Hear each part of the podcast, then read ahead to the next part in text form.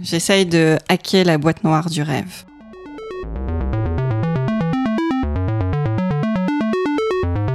Savant sachant chercher. Un podcast Science Infuse. So I hope your podcast has passion.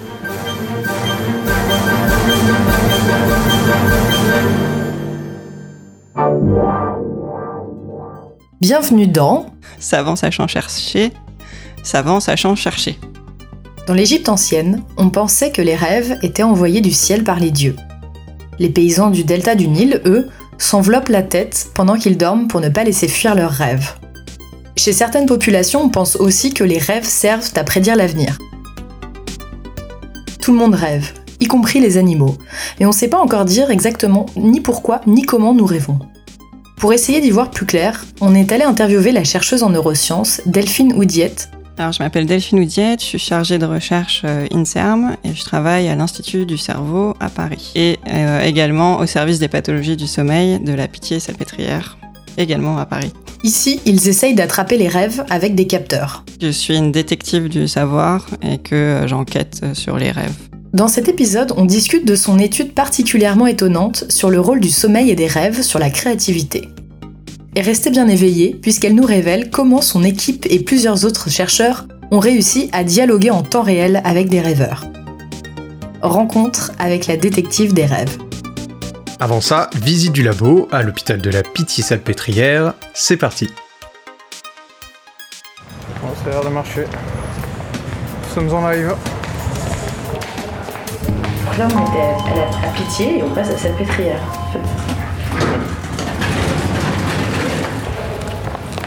Oui, bonjour, c'est Laure et Adrien.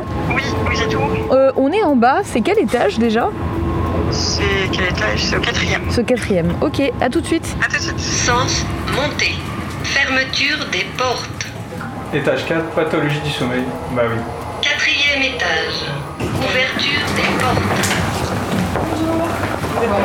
Ouais, c'est ça. Euh, vous avez posé les affaires? Salle de cascage. Donc ça, c'est la salle de cascage. C'est là où vous leur posez du coup les, les Les électrodes, c'est ça, Ouais. avant, de, avant qu'ils aillent dormir.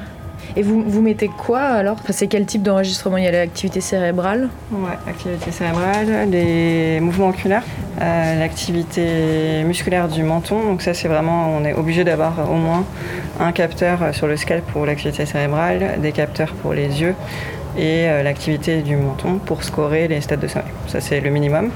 Et après, en fonction des études, euh, on va rajouter plus de capteurs. Donc, euh, par exemple, sur le corrigator euh, et zygomatique pour enregistrer froncement de sourcils et sourires, dans, dans notre cas.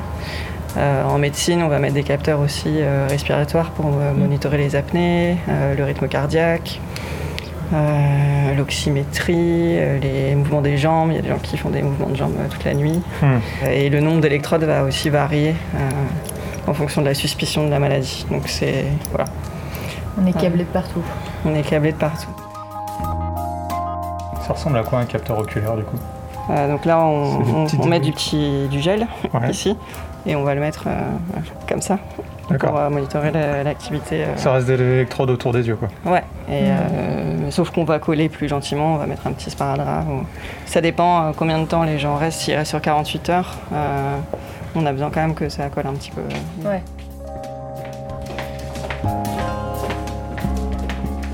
Ouais, donc là, vous avez là, c'est le pendant, euh, plutôt euh, médecin, monitoring du sommeil. C'est là ce qu'on appelle la salle d'interprétation.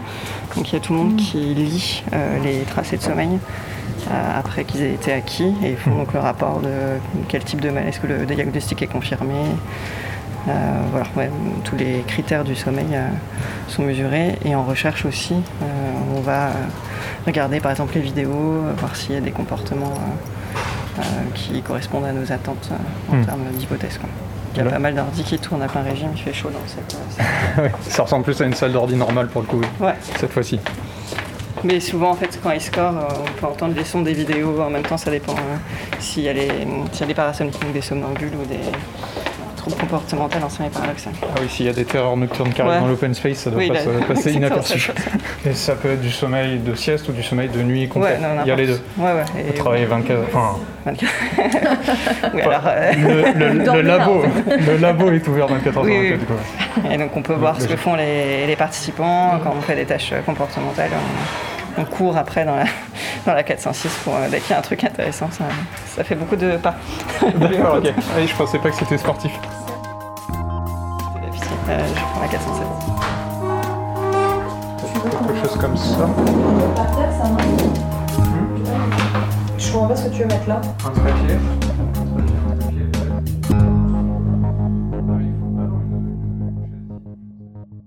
Quand on étudie le rêve en neurosciences, euh, l'une des grandes difficultés, euh, c'est comme tu dis, de voir à travers l'invisible, parce qu'il n'y a pas de mesure tangible du rêve. Il n'y a pas de marqueur neurophysiologique qui nous permet de dire, voilà, la personne est en train de rêver. Alors, comment est-ce qu'on étudie l'invisible? Bah, Il y a plusieurs euh, stratégies. Donc les, méthodes classiques, c'est indirect. On va juste euh, demander euh, à quelqu'un qui a dormi de nous raconter son rêve et on va essayer de retracer potentiellement euh, des corrélats cérébraux par rapport au récit du rêve. Mais donc c'est, on n'a pas de, de marqueur temporel de où est le rêve. Donc euh, ça peut être euh, de réveiller le dormeur plein plein de fois pendant la nuit en espérant que ce qu'il nous raconte, c'est vraiment ce qui s'est passé dans les 10 secondes avant. Ça, c'est les, les méthodes traditionnelles et on peut trouver des, des choses intéressantes avec. Moi, mes recherches, j'essaie plutôt d'essayer de hacker un peu la boîte noire du rêve et de regarder vraiment en direct ce qui est en train de se passer. Et donc, il y a plusieurs euh, méthodes. Euh, on peut faire appel à des patients qui ont des pathologies spécifiques, donc euh, comme euh, les somnambules qui vont avoir Mhm. des comportements complexes qui vont émerger euh, du sommeil lent profond et qui, euh, a priori, pourraient euh, extérioriser une partie de leur rêve de ce stade-là. Ou euh, des patients qui ont un trouble comportemental en sommeil paradoxal et qui, eux, donc normalement en sommeil paradoxal, on est paralysé et euh, le verrou qui les paralyse, qui les paralyse saute chez ces patients de temps en temps et euh, ouvre une, une fenêtre sur le rêve ou lève le rideau juste pour quelques minutes. Et pareil, on peut voir euh, ces patients qui vont euh, parler, se battre contre des ennemis imaginaires, euh, terrasser un lion qui n'existe pas, ou fumer une cigarette invisible pour les gros euh, fumeurs. Ouais. Euh, et donc ça, ça nous permet d'avoir un peu le, une observation euh, objective du rêve en train de se dérouler, comme si on s'était un peu sous-titré euh, sous nos yeux. C'est un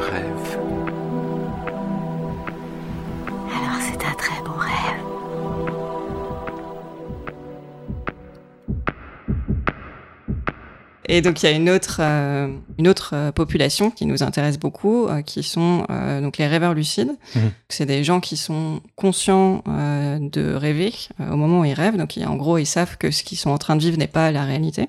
Et certains d'entre eux ont atteint une certaine maîtrise de cette conscience du rêve et peuvent contrôler leur scénario onirique dans une certaine mesure. Et ils peuvent même envoyer un télégramme depuis le rêve, par exemple, en bougeant leurs yeux d'une certaine façon. Donc, euh, on peut leur dire de toucher euh, leur oreille gauche avec euh, avec avec leurs yeux, puis droite, puis gauche, puis droite. Évidemment, ils vont pas la toucher en vrai, mais ça va faire un grand mouvement oculaire Mhm. qu'on va pouvoir enregistrer avec des capteurs. Donc, on va voir le code oculaire qui est très différent des mouvements oculaires spontanés qui sont faits dans ce stade-là. Ce qui nous donne un peu un clap de début, un clap de fin euh, d'un rêve d'intérêt. Donc avec cette euh, population de patients, on peut avoir un accès euh, en direct, un peu à la première personne, d'un témoignage euh, du rêveur.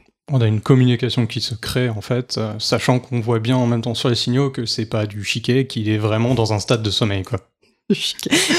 Oui, j'ai 70 ans.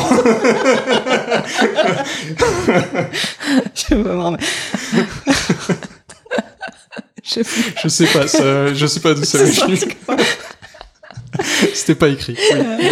Vous rêviez vraiment Dites-le Euh, euh, donc oui. Euh, bah, jusqu'à maintenant, donc il y a, il y a pas mal de, de labos qui ont travaillé sur le rêve lucide euh, depuis les années 80. On sait que c'est pas du chiquet, euh, que que les rêveurs lucides dorment vraiment en sommeil euh, paradoxal. Les scientifiques leur donnaient des instructions, on va dire euh, une mission à faire en rêve. Par exemple, donc de donner le code oculaire pour dire euh, je commence ma mission. changer le scénario du, rêve. Donc, euh, ce que j'avais fait, moi, c'était de leur demander de euh, trouver une piscine et de retenir leur, enfin, de sauter dans la piscine, donc de faire une apnée, de ne pas respirer. Et ensuite, de refaire un code oculaire pour dire, OK, j'ai fini ma mission. Et donc là, on peut isoler notre petit bout de rêve. Hmm. Il y a plusieurs versions de ce type de tâche. Il y a des gens qui ont demandé de compter en rêve pour voir si le temps était euh, plus long ou plus court. Mm. Et quand, juste quand ils faisaient l'apnée, euh, ils, ils arrê- ils arrêtaient pas de respirer en vrai? Si. Ah Euh, ouais. Donc c'est ça qu'on voulait mesurer. Est-ce que le corps suit euh, les rêves, en Hmm. gros Euh, Donc c'était un peu un, un modèle pour tester ça, parce que en fait, en sommeil paradoxal, donc là où il y a les rêves lucides, la respiration est très irrégulière, de manière assez euh, étrange par rapport au, au sommeil lent profond, où c'est un peu le cartoon avec le, le ventre qui se soulève. Et on sait pas trop pourquoi c'est irrégulier en sommeil paradoxal, un peu comme à l'éveil. Et donc on se disait que peut-être, vu que les rêves sont plus émotionnels, plus bizarres, euh, le- la respiration suivrait le contenu des rêves. Donc on a demandé aux rêveurs lucides d'arrêter de respirer en rêve pour voir si euh, ça se traduisait par euh, un arrêt respiratoire Hmm. pendant le sommeil, ce qui était le cas.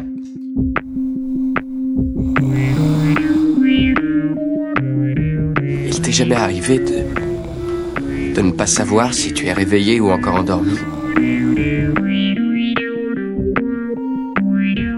Tout le temps. Et ça s'appelle la mescaline.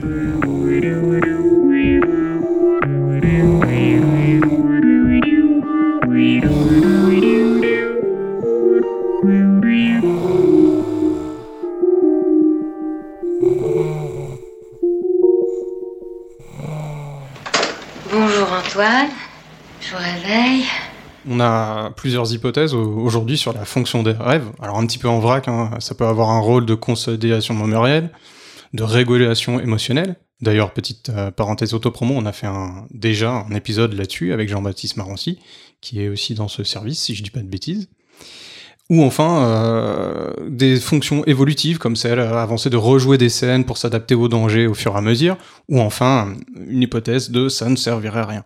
Avant de nous plonger donc plus dans notre sujet du rapport créativité-sommeil, aujourd'hui, est-ce qu'il y a un consensus scientifique sur là ou les fonctions des rêves?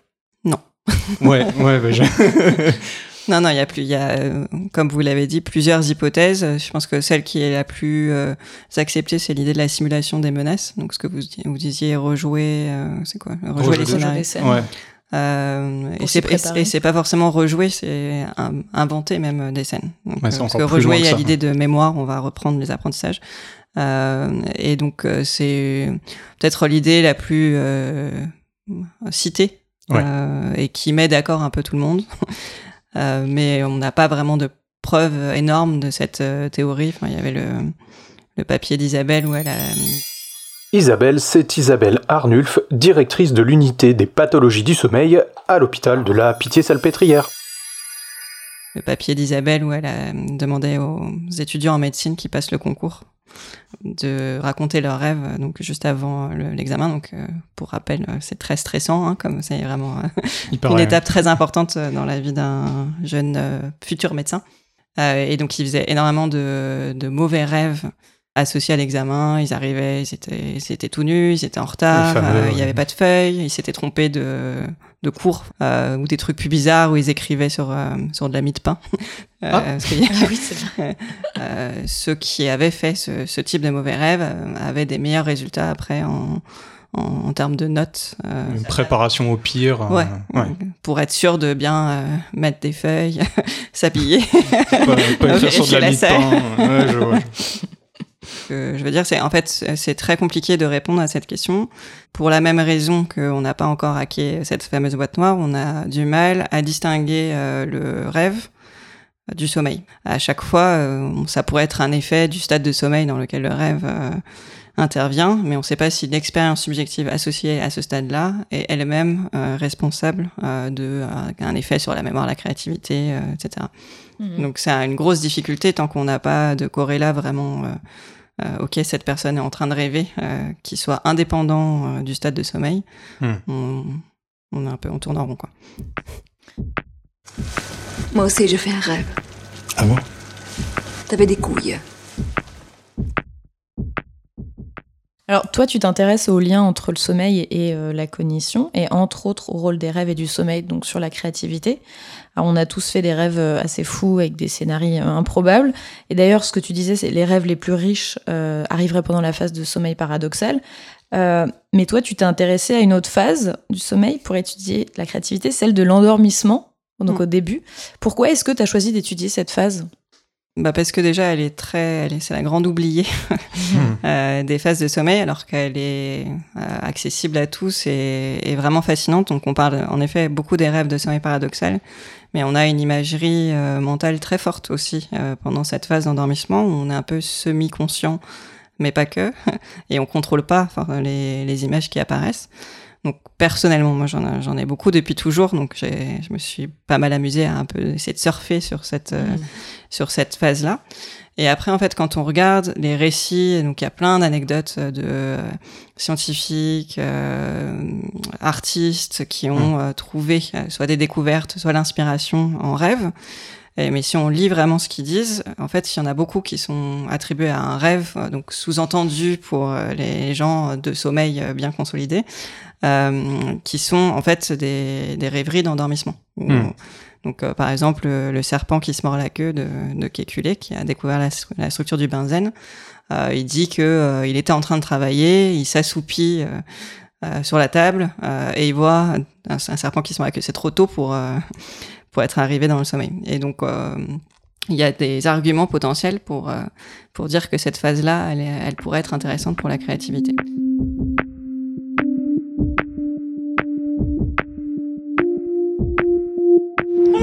Non C'est pas encore l'heure de la sieste Allez hop, debout, souriez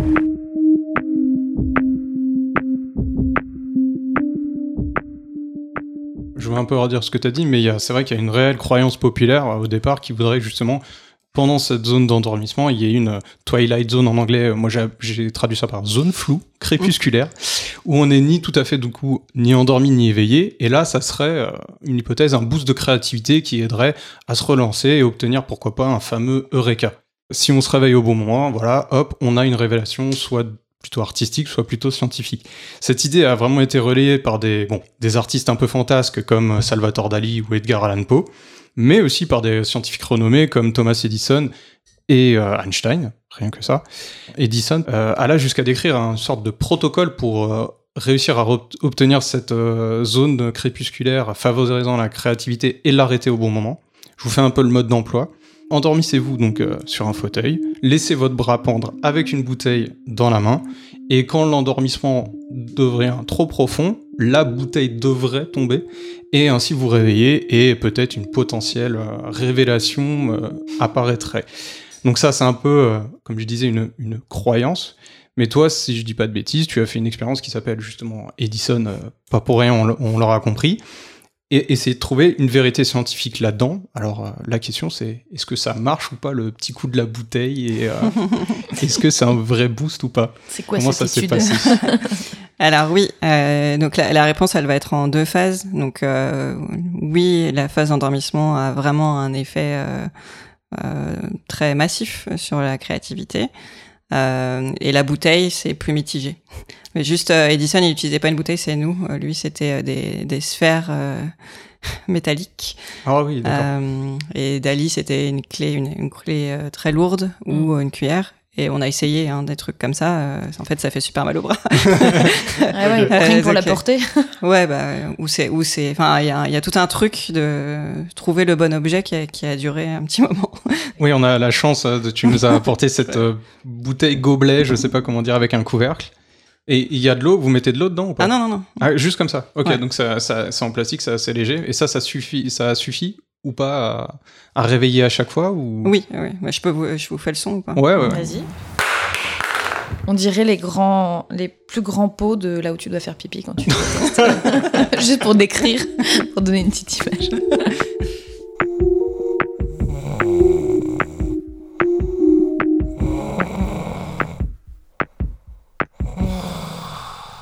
Comment est-ce que vous mesurez la, la créativité? Ok, bon, celle-là, elle va être dure à, à expliquer en radio. Euh, donc on, est plus parti sur un truc de résolution de problèmes que la créativité euh, comme on l'imagine, c'est pareil. C'est un peu comme sur les rêves, il y a beaucoup de croyances sur la créativité. Je sais pas si on veut partir euh, là-dessus, mais on peut y aller. Non, mais hein. dans le sens, on peut comprendre, c'est hyper compliqué parce que déjà, juste, euh, ouais, c'est presque une question de philosophie. Qu'est-ce que la créativité? Et là, Ouais. effectivement, on en a pour une demi-heure. Mais du coup, scientifiquement, euh, comment on fait? Bah, bah, donc ce qu'on a ce qu'on a fait c'est que donc on avait des problèmes euh, des suites arithmétiques des petits problèmes mathématiques il n'y a pas vraiment de calcul à faire et en gros il y avait deux règles simples pour résoudre la suite. Donc tout le monde peut y arriver. Il y avait vraiment c'est pas c'est pas un truc de maths euh, c'est un truc de logique on va dire. Oui. Euh, tout le monde peut y arriver en suivant ces règles simples sauf que ça prend du temps c'est fastidieux euh, c'est un peu ennuyeux. Et à chaque fois ils avaient euh, des centaines de suites à réaliser toutes différentes.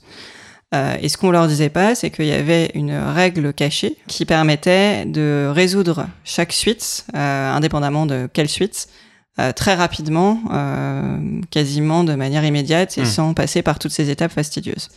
Et donc euh, la règle, c'était que c'est... Non, je le dis pas parce que on sait jamais s'il y a des participants qui... Mais il y avait des gens qui comprenaient la règle avant même qu'ils aient fait le, qu'ils Alors, aient dormi. euh, oui, il y avait euh, à peu près 10% des, des gens qui Pas trouvaient la hein. règle avant. C'est quand même une tâche assez dure, surtout qu'on leur dit pas qu'il y a un truc à trouver. Oui, c'est ça. Ah oui, d'accord. Et donc on va mesurer le temps qu'ils mettent pour résoudre la suite. C'est à peu près 10 secondes quand on suit la procédure qu'on leur a donnée et 2 secondes quand ils connaissent la règle. Donc Ouais. ils vont beaucoup plus vite et après évidemment ils peuvent rap- rapporter euh, lors du débrief qu'ils ont compris le truc. Euh, mais on va pouvoir voir à quel moment ils ont le RECA par Mhm. une chute drastique du temps de réaction.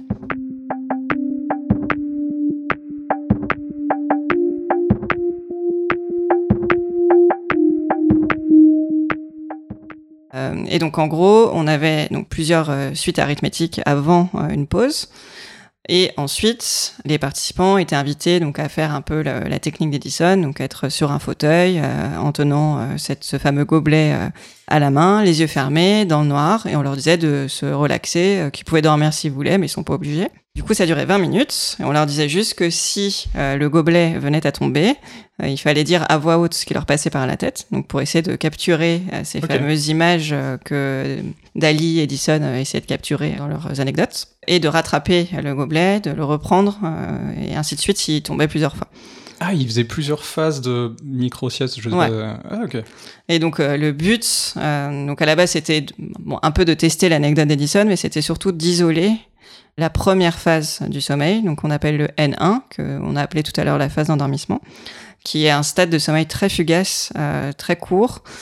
Ça dure Euh, combien de temps à peu près? Ça dure euh, une, deux minutes, euh, et ça peut varier. Enfin, il y a des gens qui passent direct dans N2, le stade d'après. Et on y revient, on peut, en fait, pendant l'endormissement, on va faire de l'éveil, N1, éveil, N1, Mm. éveil, N1, N1, N1, N2. enfin, tout ça pour dire que le N1, c'est un, c'est un stade qui est difficile à capturer, euh, et on ne sait pas quand la personne va basculer dans un sommeil plus consolidé, donc on appelle le N2. Euh, et donc, ce qu'on voulait, c'était de d'isoler, de l'arrêter euh, pour vraiment savoir le rôle pur de cette phase sur la créativité. Il est 11 heures, braves gens, dormez Nos, pa- nos participants, ils sont euh, divisés naturellement en trois groupes. Ceux qui sont restés éveillés tout le temps, ils n'ont pas dormi du tout. Euh, ceux qui ont fait du N1, justement, donc cette première phase d'endormissement sans autre stade de sommeil. Et ceux qui ont fait du N2. Donc euh, ils ont quand même réussi à passer sur du sommeil un peu plus consolidé. Après cette phase de repos, euh, les participants refaisaient euh, des, essayaient de résoudre des suites arithmétiques. Donc c'était pas les mêmes qu'au début, mais toujours la même règle cachée. Et on a regardé le nombre de gens qui ont trouvé euh, la, la règle cachée dans chaque groupe, Qu'aurait eu cette Eureka, justement. qui, qui ont eu cette Eureka et qui disent avoir eu euh, le, le, l'Eureka. Ouais. Et, et qui se voient en termes de, de temps de réaction. Et ce qu'on a trouvé, c'est un résultat qui est quand même assez spectaculaire en sciences cognitives. On a souvent des petits effets de 5%, 10% d'amélioration. Là, on a trouvé que euh, ceux qui ont fait du N1, donc qui sont passés dans cette phase d'endormissement, mais que du N1, Ouais. euh, étaient trois fois plus nombreux en moyenne à trouver l'Eureka que ceux qui étaient restés éveillés. C'est très significatif, quand même. C'est Vraiment, très- euh, c'est vraiment très impressionnant, massif comme effet, et c'est d'autant plus spectaculaire que la seule différence entre ces deux groupes, c'est une minute de N1. C'est-à-dire que ceux qui étaient dans le groupe qui a fait du N1, ils ont eu 19 minutes d'éveil et une minute de N1.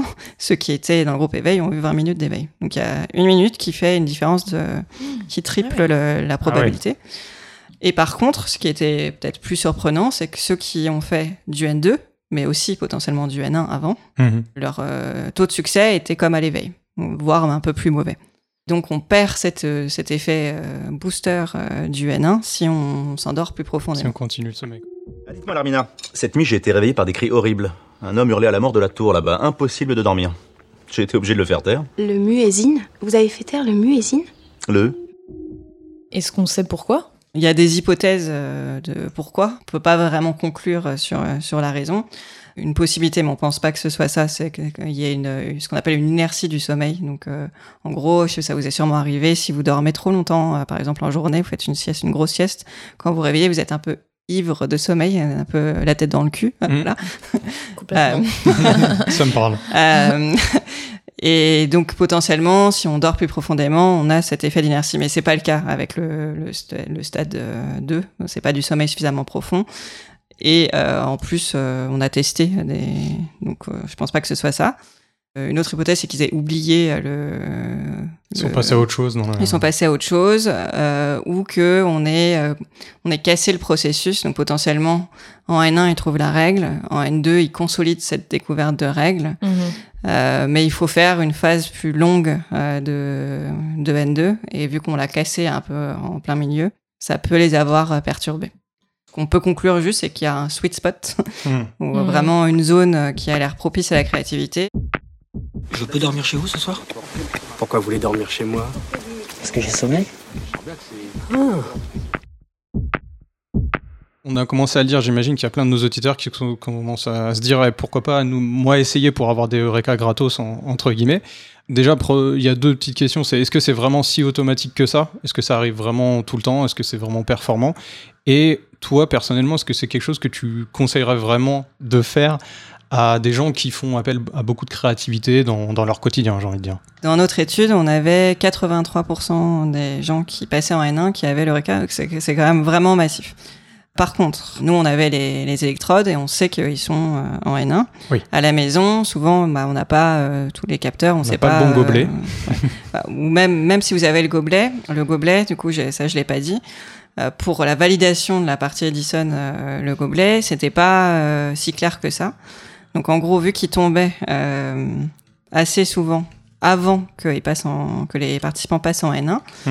euh, ils tombaient trop tôt euh, pour être dans cette fameuse zone créative. En gros, euh, cette méthode, elle aide si vous arrivez Oui, à passer dans cette zone-là. Ouais. Euh, et donc la question de est-ce que tout le monde euh, y arrive peut être suffisamment fatigué pour pouvoir s'endormir, Ouais. mais pas crever, euh, parce que potentiellement, si vous êtes vraiment fatigué, vous allez basculer très rapidement dans une phase plus consolidée de sommeil. Et il y a peut-être des gens qui euh, qui n'ont qui n'ont jamais accès à cette phase. C'est possible, ça, il faudrait qu'on le teste. Et comme Ouais. je vous le disais, c'est très peu étudié, donc euh, en fait, il y a, il y a vraiment euh, quasiment aucune recherche sur cette phase euh, spécifique. Mais oui, euh, donc ça coûte rien d'essayer à la maison. euh, Mm. euh, surtout si c'est vous le faites en sieste euh, récréative, euh, 10 minutes, ça va pas vous fatiguer, vous risquez pas justement d'avoir cet effet tête dans le cul. Ouais. Mais mais il faut le faire que si vous êtes un peu reposé et pas si vous êtes crevé. Ouais.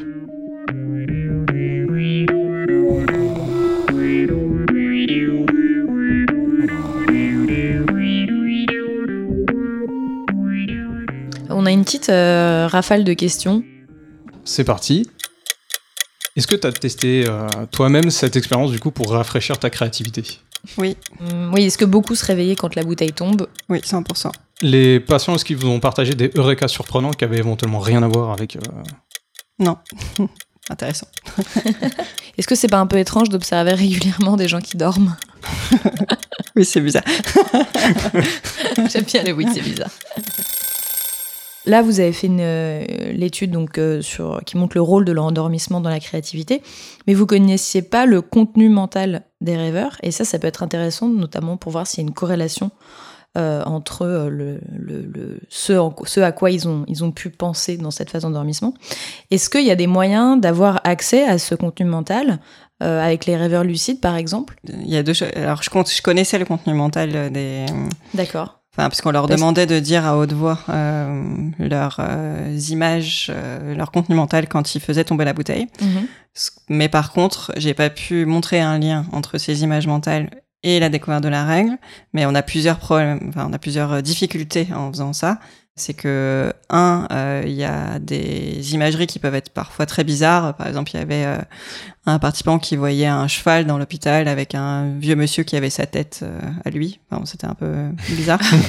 Donc là, pour savoir s'il y a un lien avec la tâche, c'est ça peut être compliqué. Peut-être qu'il y a un truc, mais moi, en tant qu'observatrice externe, je le vois pas. Mhm. Il y en a qui se souviennent pas exactement de tout, donc ils vont me raconter quelque chose, mais peut-être qu'ils ont rêvé à ma, ma série de chiffres, mais ils le disent pas. Euh, Donc c'est très compliqué, euh, en l'absence de contrôle du contenu mental qui est réalisé, de faire un lien entre l'expérience subjective et euh, le, le boost de créativité. C'est le même problème que pour Mhm. la fonction des rêves. Mhm. Euh, oui, en effet, les rêveurs lucides pourraient être une solution.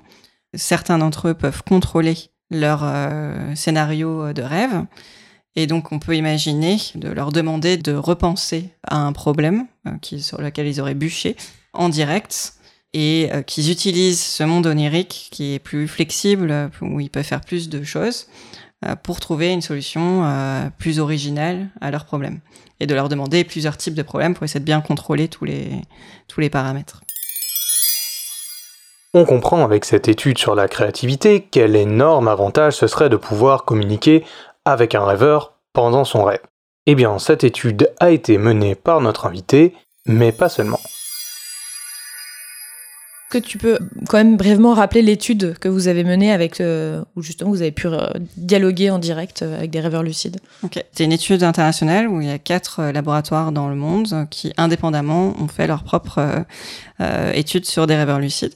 Et donc nous, on s'est intéressé à des rêveurs lucides qui ont la narcolepsie. Donc c'est une maladie du sommeil qui fait que euh, on s'endort de manière intempestive, très facilement dans la journée, et que les endormissements peuvent avoir lieu directement au sommeil paradoxal, qui est donc, euh, je le rappelle, le stade du rêve lucide. Ce qui permet de capturer le rêve lucide beaucoup plus facilement en laboratoire que euh, chez des gens qui n'ont pas de pathologie du sommeil.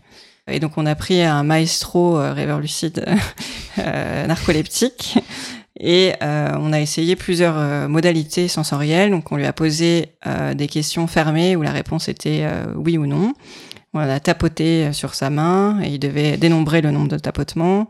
On a envoyé des lumières. euh, on a, on lui a demandé de discriminer entre différents mots. Donc ça c'était donc pour ce que nous on envoyait comme message. Il savait qu'on allait lui envoyer euh, des messages, mais il connaissait pas par exemple les questions et dans quel ordre les messages allaient être envoyés. Et ensuite, on, donc on lui disait, pour répondre euh, aux questions, il, il va falloir que tu contractes les muscles de ton visage. Donc en gros, euh, par exemple, sourire trois fois pour dire oui et froncer les sourcils trois fois pour dire non.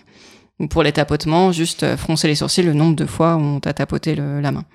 Et donc ce qu'on a observé, c'est que euh, bah, dans une bonne partie des cas, ce patient euh, rêveur lucide arrivait à euh, répondre aux questions de manière adéquate. On lui a demandé par exemple est-ce que tu aimes le chocolat? Il a répondu oui. Est-ce que tu aimes le foot? Il a répondu non, ce qui était cohérent avec sa personnalité.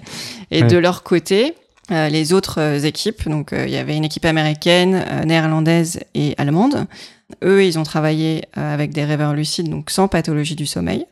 Donc ils ont moins de répétitions que nous, mais plus de participants euh, que nous. Mhm. Donc euh, ça, en gros, ça s'équilibre à la fin.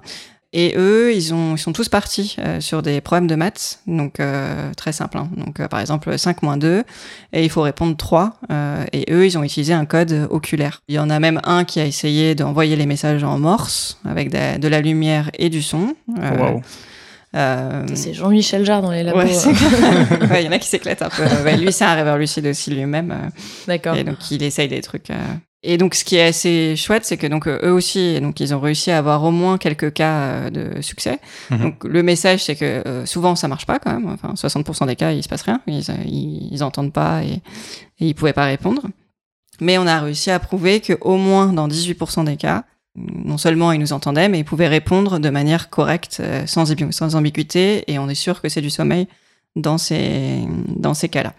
C'est possible de dialoguer avec un rêveur, même si c'est pas facile. C'est juste possible, pas euh, généralisé non plus. Ouais. euh, voilà.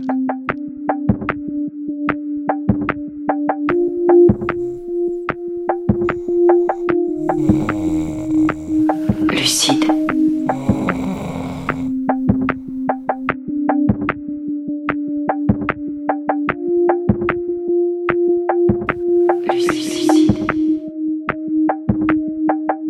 Le but là, c'était effectivement de, ne plus avoir juste la, la mémoire d'un rêve qui, dont il se souviendrait ou dont on se souviendrait pas, c'est d'avoir une communication directe avec quelqu'un qui est en train de, formuler son rêve.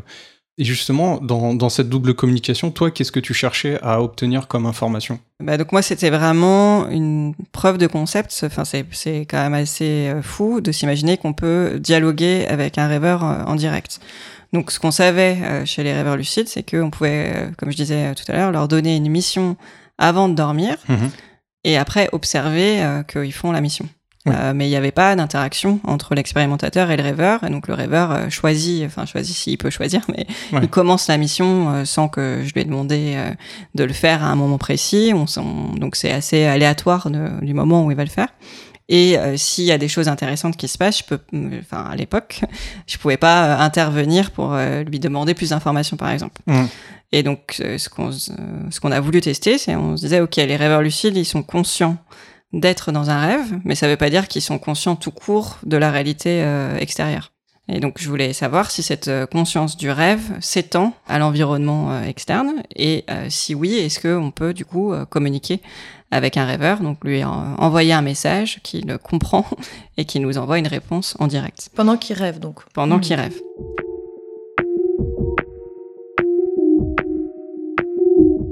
On est plus sur une étude entre guillemets fondamentale où on cherche à avoir plus de connaissances. On sort un petit peu de ce côté hein, qui était un peu plus concret de boost de créativité pour essayer de voir ce qu'on peut faire avec un rêveur lucide. Oui, mais après, on pourrait appliquer cette méthode pour justement tester des fonctions du rêve, parce que si on peut euh, communiquer avec un rêveur en direct, euh, dans ce cas-là, on peut faire des tâches comme on ferait euh, quand on analyse euh, des différentes fonctions cognitives à l'éveil. Donc, on pourrait imaginer tout un tas de tests, Ouais. pourvu que le vocabulaire du rêveur soit suffisamment étendu euh, pour pouvoir euh, avoir une certaine richesse de réponses. Rien que dans l'étude dont on parlait euh, ailleurs, juste savoir, être sûr que pendant ce N1, au tout début de l'endormissement, il a bien eu un rêve concernant euh, ce qui se passait. Rien que ça, comme information, c'est hyper précieux. Euh, ouais, mais le rêveur, euh, le rêve lucide, c'est généralement en sommeil euh, paradoxal. On n'arrive pas à le communiquer en N1 Alors en N1, euh, Trop faible comme... euh, si si, en, en vrai on peut, Ok. Euh, mais c'est pas publié. Là c'est le, c'est ce que je, j'ai fait euh, après. Faudrait que je coupe ou pas Ça, c'est... Euh, C'est euh, confidentiel ou pas? Non non non, c'est, c'est, c'est un préprint donc. euh, Ah, ok. Un préprint, c'est la version d'un article de recherche qui est envoyé à la rédaction d'une revue scientifique, dans l'espoir d'une publication future. C'est l'occasion pour des scientifiques du même domaine de relire les papiers, et d'éventuellement demander des ajouts, des modifications ou encore des précisions. C'est donc un article non relu par d'autres experts du domaine, mais comme ce processus peut être long, ça permet quand même de diffuser l'information scientifique. C'est quoi du coup la suite de, cette étude? Bah, une, euh, une possibilité aussi, ce serait de justement de voir à quel point le récit de rêve est euh, fiable. Mhm.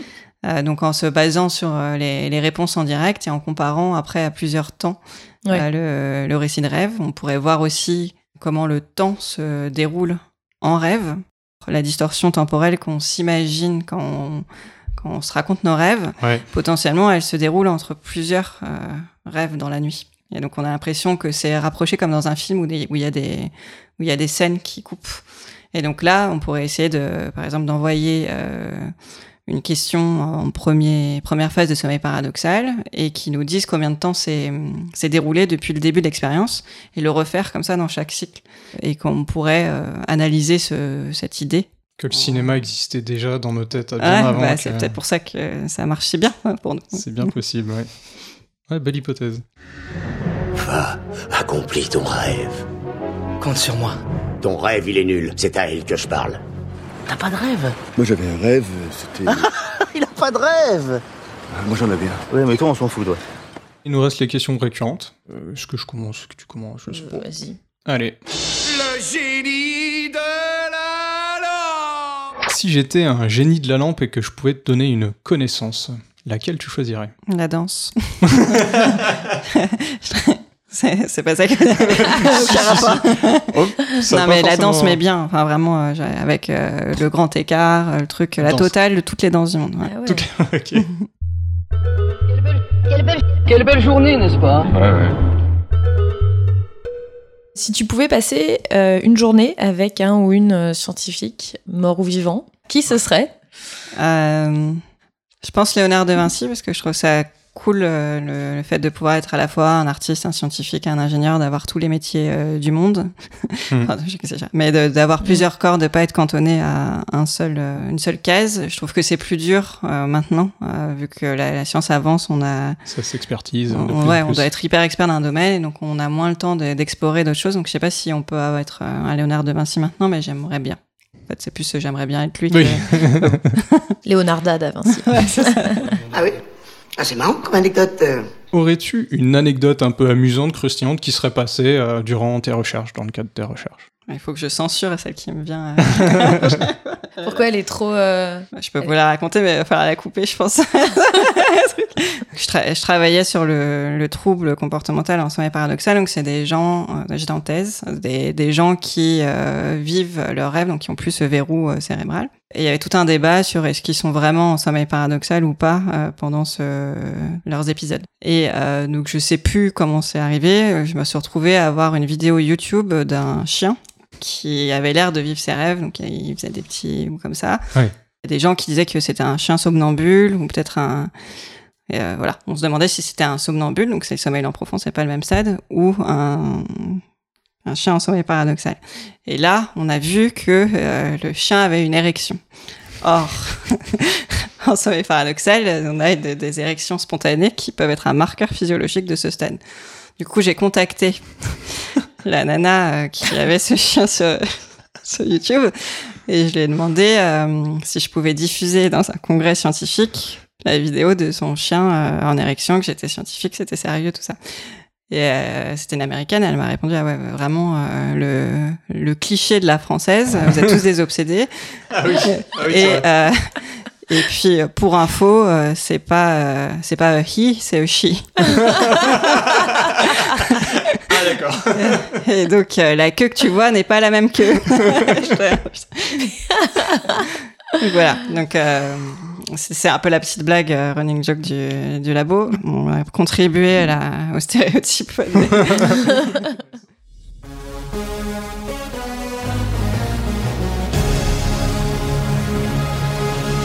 Quel impact, plus ou moins direct, pourraient avoir tes recherches sur la société dans le futur? Euh, ah, ah. bah, bon, dé- déjà, il y a une, une amélioration des connaissances. Et après, bah, je pense que c'est plutôt la, justement la partie euh, déconstruction euh, des états de vigilance qui peut avoir euh, un impact euh, clinique et sociétal si euh, on arrive à, à mieux comprendre comment ces états fonctionnent, comment on passe d'un état de vigilance soutenu à une phase de somnolence. Et la, la somnolence, elle est responsable de millions de morts sur les routes.